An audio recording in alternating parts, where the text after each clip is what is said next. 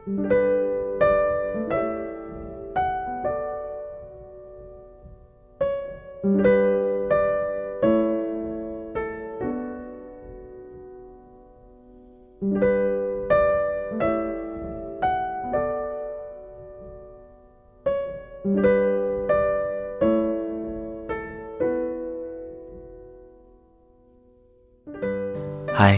大家好，这里是荔枝 FM 二一三九五，给时间一场旅行，我是青藤顺。本期的节目要给大家带来的文章是十一月十一日，他们结婚了。为了更好的收听节目，手机用户可以下载荔枝 FM 的手机客户端，安装并搜索 FM 二一三九五，订阅给时间一场旅行。同时呢，你也可以搜索新浪微博“青藤顺”，关注并私信给我，分享你喜欢的故事，你喜欢的歌，我的声音会在这里一直等你。高先生恋爱五年，临近光棍节，高先生第一次在朋友圈里秀恩爱，瞬间虐翻了一片单身狗。不到一天。就得到了一百五十六个赞，还有七十八条各种羡慕、嫉妒、恨的祝福。别人问我是怎么知道的，我才不会告诉你。我一个单身大龄男青年，半夜孤独寂寥，跑到他的空间里专门去数的。高先生发的是女朋友丫丫的照片，连自己也没有现身。照片里，丫丫化着淡妆，穿着白色衬衫和灰色的针织背心，在一家陶艺店里，抱着一只马克杯，对着镜头笑得特别娇憨。用脚趾头想想也会知道，这张照片一定是丫丫自己挑的。我拿手在腿上搓了搓，还是止不住的痒，打过去一条评论，看来。家庭教育不错呀，高先生秒回发了两个哈哈。我忍不住给高先生私信了一句：“哎，你说我的爱情什么时候才能来呀？”半分钟之后，反而是丫丫的头像亮了起来。他安慰我：“放心，会来的，不是还没有到吗？”我瞅了瞅墙上的钟。正好是晚上十一点，作为一个正常的男青年，我就知道，已经没有办法好好的跟这对狗男女聊天了。高先生和丫丫是大学校友，一个计算机，一个中文，倒是非常互补的好专业。丫丫崇拜高先生会安装软件，能够升级系统，还能用几个破钢片做成一个能感应热量。跟着人跑的小汽车，而高先生更是喜欢丫丫能写诗，会写字，还在校报上发表文章。两个人就这么王八看绿豆，对上眼了。作为一个耿直的 boy，我首先是丫丫的闺蜜，其次才是高先生的室友。外界都相传，高先生是在一场晚会之后跟丫丫告的白。可是，只有我知道，是丫丫先表白的，大胆、坦诚、直言喜欢。半年之后，高先生终于治好了他金牛座的毛病，反客为主，把丫丫一口咬在了嘴里。这一下咬得冷不吭声，一直到聚会看到一公一母凑在一起，手拉着手，哥几个才终于知道，有人。把高先生收住了，我拉住丫丫谈心，高先生是个好男生。丫丫难得娇羞的点点头，知道的呀。我又叹了一口气，可惜好白菜都被猪拱了。丫丫打了我一下，说：“说什么呢？他怎么是猪呢？”我一脸严肃的跟他说：“不，我说他是白菜。”丫丫开始瞪我。那个时候，丫丫不化妆，两条眉毛很浅，瞪人的时候特别像《琅琊榜》里的岳贵妃。可惜这点小攻击对我还是没有杀伤力的。不过很不幸，第二天逃课的时候，高先生难得忘记帮我答到，并在连续三个星期以后才告诉我这个事情，导致我那一门功课的平时分基本扣完。用一句流行的话来说，高先生就是个心机 boy。可谁让他那么幸运，碰见了能够透过现象看本质，把哲学学得跟玩儿似的丫丫呢？新学期开始，中文专业全部被调到另一个城市的分校区。两个人在确定关系的一个月后，开始了异地恋。看惯了分分合合、吵吵闹闹的校园情侣。对于高先生和丫丫，我的期待值也比别人的高一点点。高先生一个月去看一次丫丫，我从来没有见过丫丫发过什么状态。高先生离开前、出来后，也不会像别人那样大聊特聊，跟女朋友去了哪里，吃了什么东西，在一大堆秀亲亲、秀美食、秀背影。秀戒指，绝对单身狗坟墓的朋友圈里，高先生和丫丫就像是清流一般的存在。作为一个专业的八卦搜罗家，我忍不住向丫丫打探：这两天我没见到他给你打电话呀？你们聊微信了？丫丫估计在敷面膜，话都含在嘴里。没有呀，没聊微信呀。都在上课呢，没打电话，没打啊，什么都没有联系，没有联系啊！我忍不住爆粗口：“你他妈这是在谈恋爱吗？”丫丫觉得莫名其妙。我好着呢，怎么不是在谈恋爱了？我谈个小恋爱，非得整天腻腻歪歪、要死要活的呀？其实我觉得这样挺好的。我被他三言两语就打败了，丫丫问我：“你不会盼着我们分手吧？”我说：“为什么这么说？”丫丫摘了面膜，声音清晰的不得了。这样的话，你就可以有理由跟他在一起了。我吐了一口老血，我放弃丫丫这个小顽固，转头就问高先生：“你为什么没有跟丫丫联系？”高先生想了想，斟酌着问：“是丫丫让你问的？”“不是啊。”回应我的是一个后脑勺，上面的嫌弃不言自明。可见，在爱情的世界里，永远都是如人饮水，冷暖自知。他们俩乐得清淡闲适，几天不联系是相处的常态。我一个小太监，啊呸！我一个男闺蜜，又何必庸人自扰呢？不过谈个小恋爱，也总得有吵架的时候。高先生过生日，丫丫瞒着他逃了课，跑到了武汉。到了学校，给他发了短信，就抱着准备了一个月的礼物，欢欢喜喜地坐在小山坡的亭子里等他下课。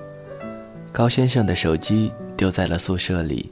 下课后，又直接去了办公室开会，导致丫丫一个人被晾在亭子里三个小时。等到高先生找到他的时候，丫丫一个人抱着一本书，凑着阳光，看得正好。见到他来，一脸皮笑肉不笑，高先生就知道他生气了。可是这种时候，高先生嘴笨，向来不知道。如何表达？只好一路像往常一样陪着，带他吃了最爱吃的香锅。雅雅送礼物的时候，高先生心中欢喜，也只是点点头，淡淡的说了一句：“谢谢，亲爱的。”末了又来了一句：“最后一班火车四点多的吧？吃完饭我就送你去火车站。”雅雅的校区比较偏。从火车站过去要一个半小时，如果走得晚，没到学校天就黑了。在高先生低情商的脑回路里，执着地觉得，丫丫，一个女孩子，还是早一点回学校比较安全，完全没有领会到丫丫想跟自己多待一会儿的小心思。下面的饭，丫丫黑着脸吃过来，随了高先生的意思，吃完饭就回去了。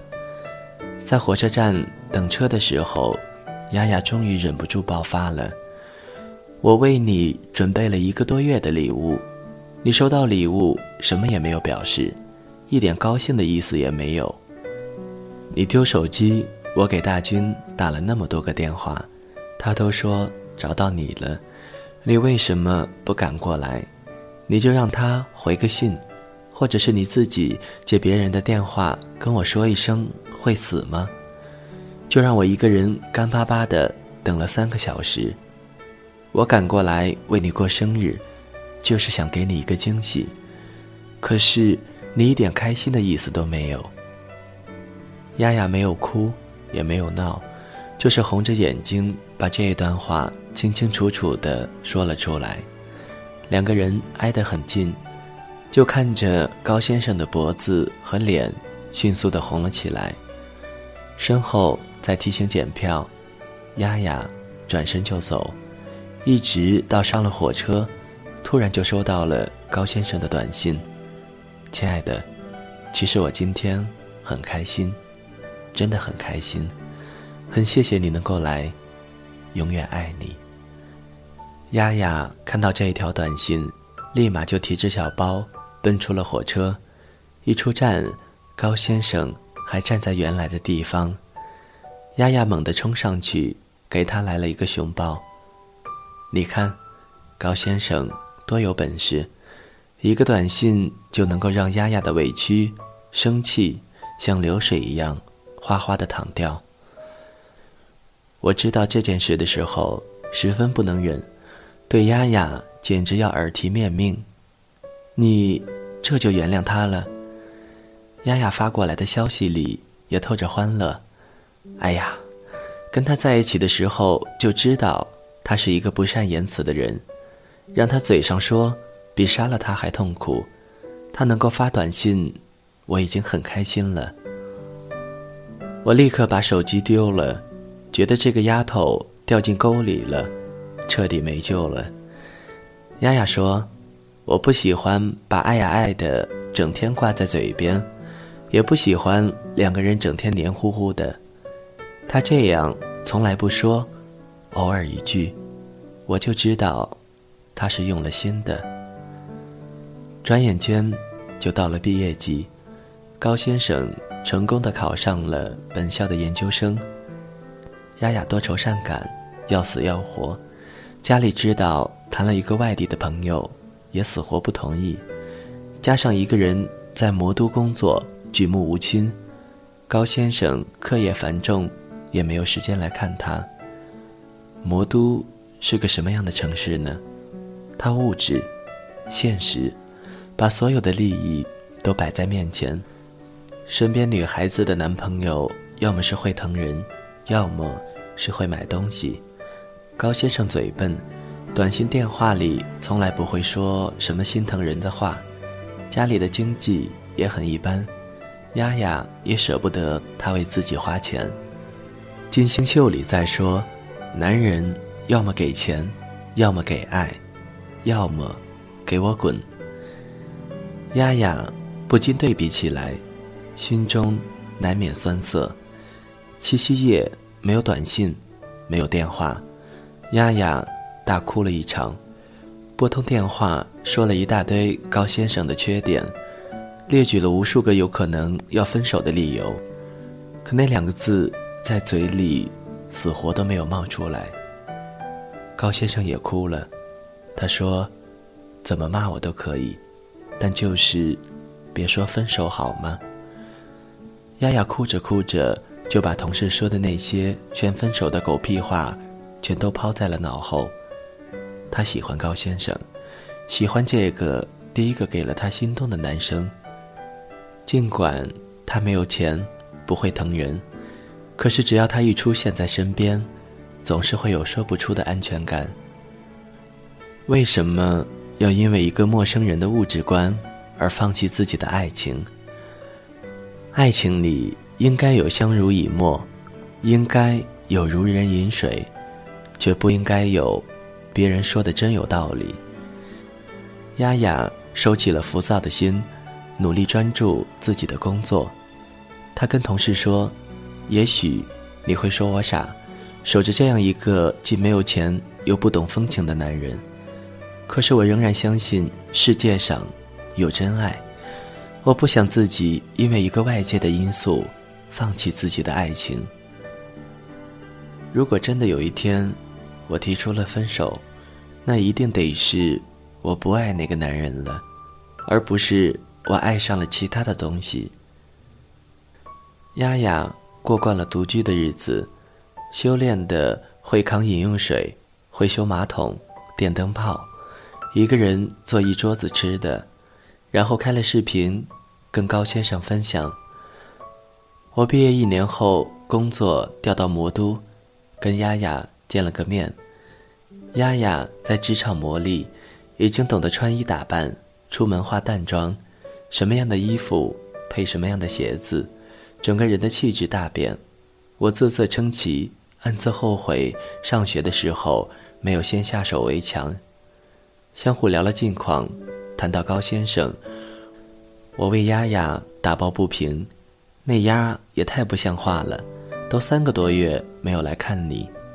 丫丫又是瞪了我一眼，声情并茂的跟我讲了昨天晚上他们聊天的事情。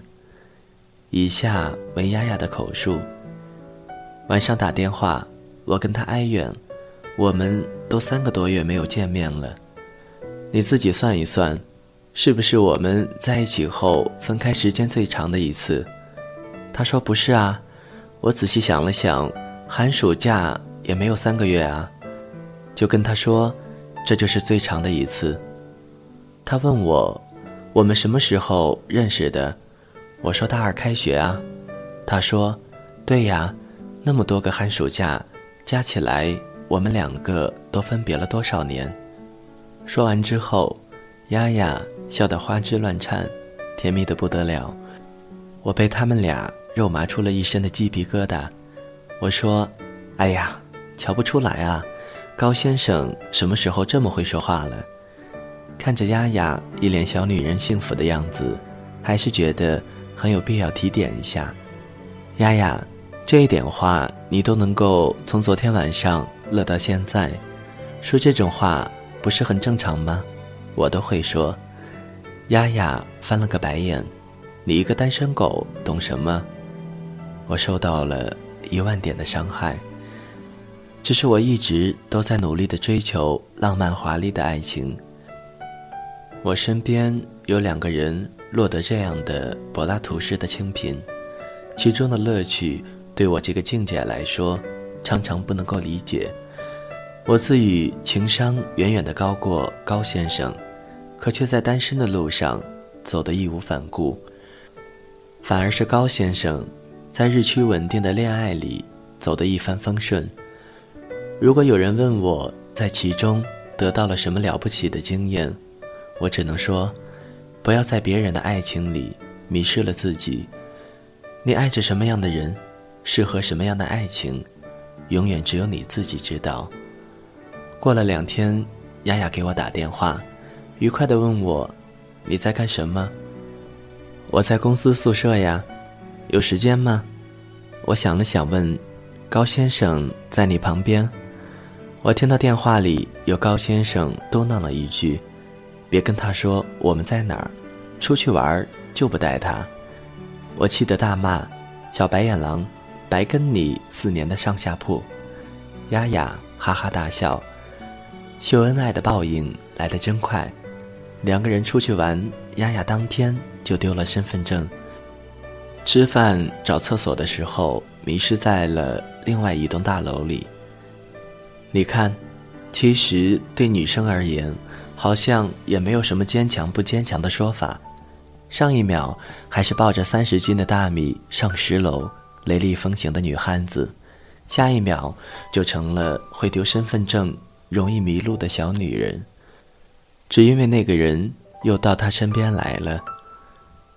我之所以知道上面那些细节，全是因为我此刻站在西装革履的高先生面前，看着他旁边楚楚动人、披着婚纱的丫丫，细数那些往事。丫丫声音清脆，也格外动人。我真的为他们高兴。尽管今天是双十一，收到请柬时，请柬上还印了一只大大的卡通汪，看着实在是碍眼。我一个电话打过去，大骂：“你们俩有病吧？结个婚了不起啊？挑的什么破日子？虐狗有瘾啊？”用高先生淡淡的说：“对啊，有瘾啊。”电话里还能听到丫丫在一旁咯咯的笑着。那第一次秀恩爱就在婚礼三天前，两个人在学校里熬过了两年的异地恋，熬过了分手季。熬过了无数个孤孤单单、无人陪伴、孤苦伶仃的日子，而此刻，终于结成了连理。丫丫说：“你看，我们总要相信爱情。我们就像齿轮，不能够因为别人说他不浪漫、不爱你，你就觉得他真的不浪漫、不爱你。其实，只有你自己知道，能把你卡住的那一个。”才是最好的。爱情是冷暖自知，我愿意和身边的这个男人天荒地老。